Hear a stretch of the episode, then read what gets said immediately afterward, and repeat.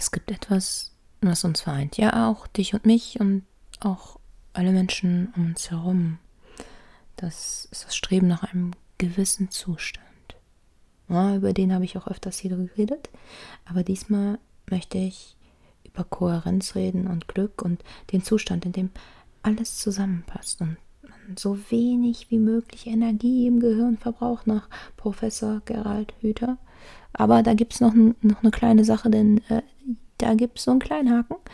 Ähm, und da gibt es so einen kleinen Freiheitsgedanken. Ähm, in seinen Vorträgen auch. Ich werde unten mal ein, zwei verlegen, äh, verlinken, denn die sind enorm wertvoll.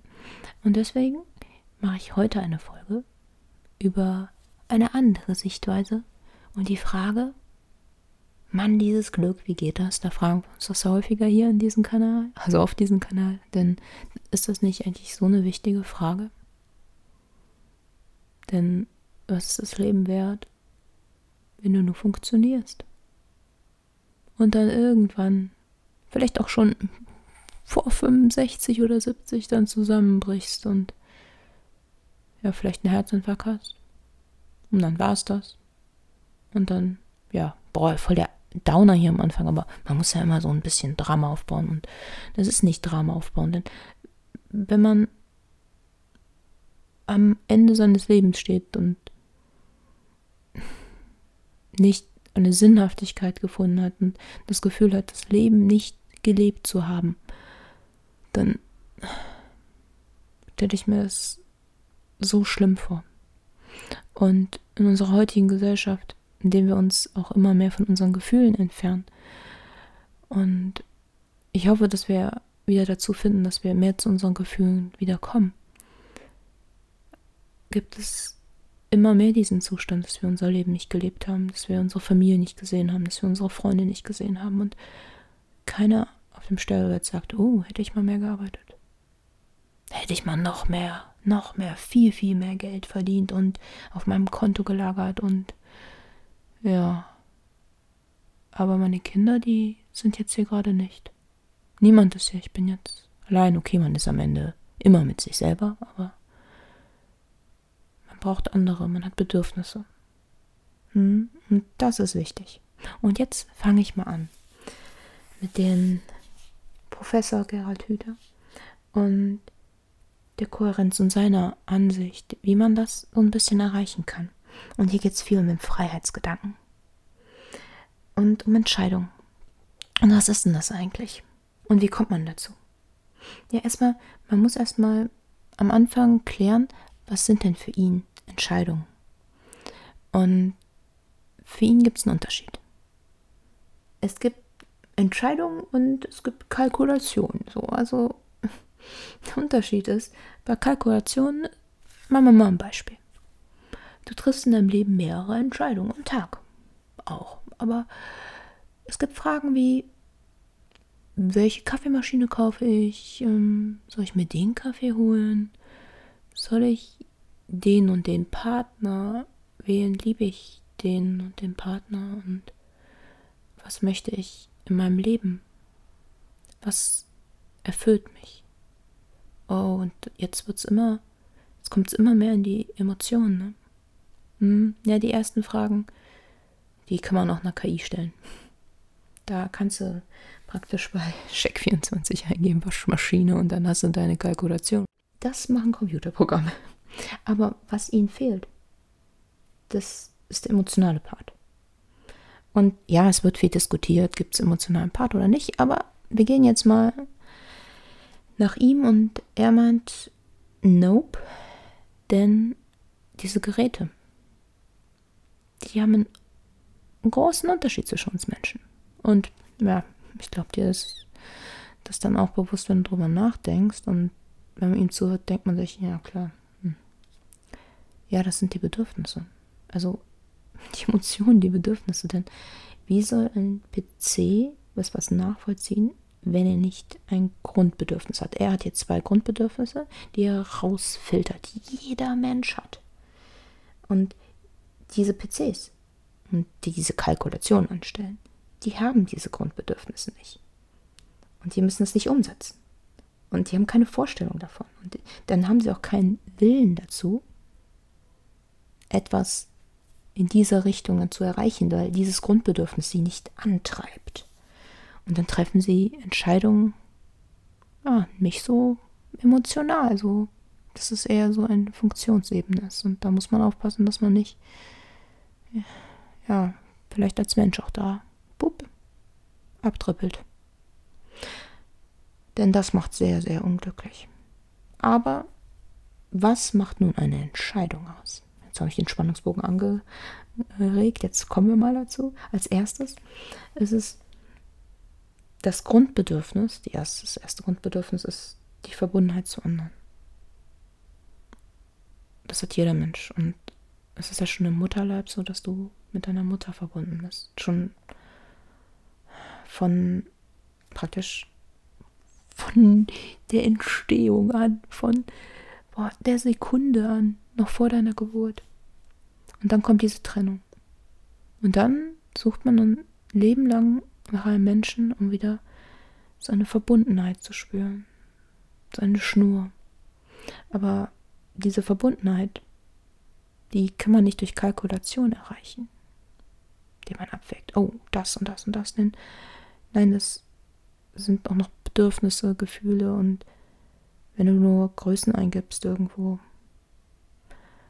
und ah, Beruf und ah, was man halt bei Dating-Apps so eingeben kann, dann erfüllt man, ja, dann erfüllt dieser PC nicht wirklich so das, das Grundbedürfnis der Verbundenheit und diese emotionale Verbundenheit, sondern wir machen den anderen oft einfach nur zu einem Objekt. Ja. Und wir werden ein Getriebener nach ihm. Und wir werden von Beziehung zu Beziehung manchmal getrieben und wir nutzen uns vielleicht auch gegenseitig aus, aber wir entscheiden nicht für uns wirklich und haben eine Sinnhaftigkeit dahinter. Und mit vollem Herzen. Ja. Und das macht dann nicht wirklich glücklich, sondern das ist was Oberflächliches. Aber wir gehen jetzt mal zum zweiten Punkt. Ein zweites Grundbedürfnis. Das ist noch die Autonomie des Individuums. Also dass du die Gestaltungsmöglichkeiten über dein eigenes Leben hast. Und, oh, ja, das ist ein Grundbedürfnis. Du möchtest entscheiden, was du mit deinem Leben machen möchtest, denn aber jetzt in unserer Konsumgesellschaft, hm, wonach entscheiden wir denn? Den Job allein.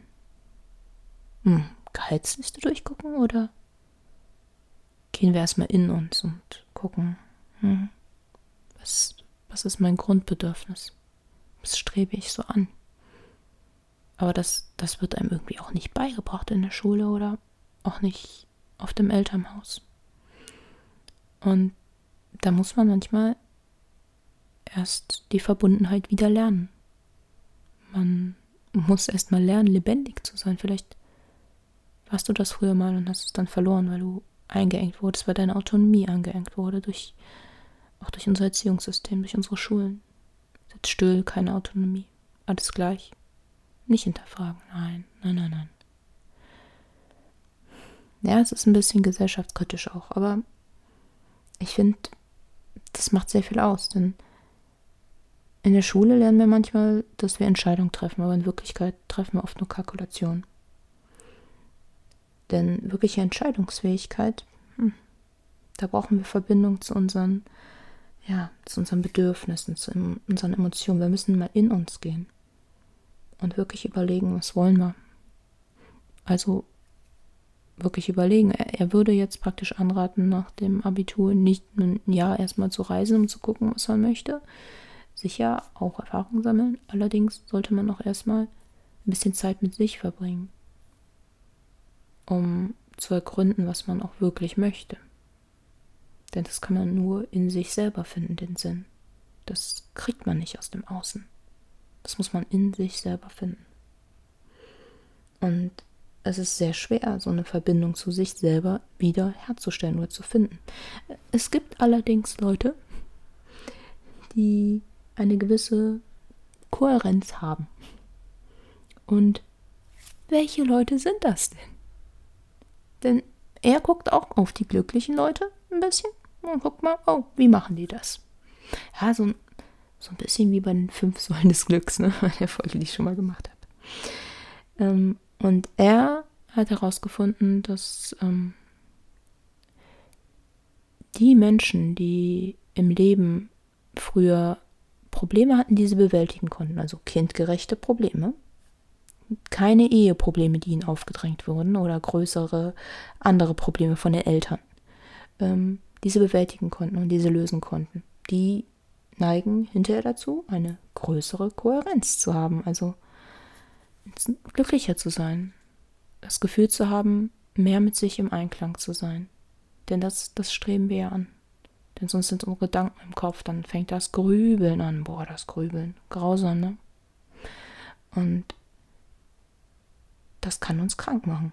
Unser Gehirn strebt nämlich immer, ja, diese Kohärenz an, ein Gleichgewicht. Und wenn so viele Probleme um uns herum existieren und auch medial auf uns einfließen, oder vielleicht auch manchmal uns eingeredet werden, ich, ich weiß es nicht. Ähm, manchmal werden ja auch Probleme aufgebauscht, ne?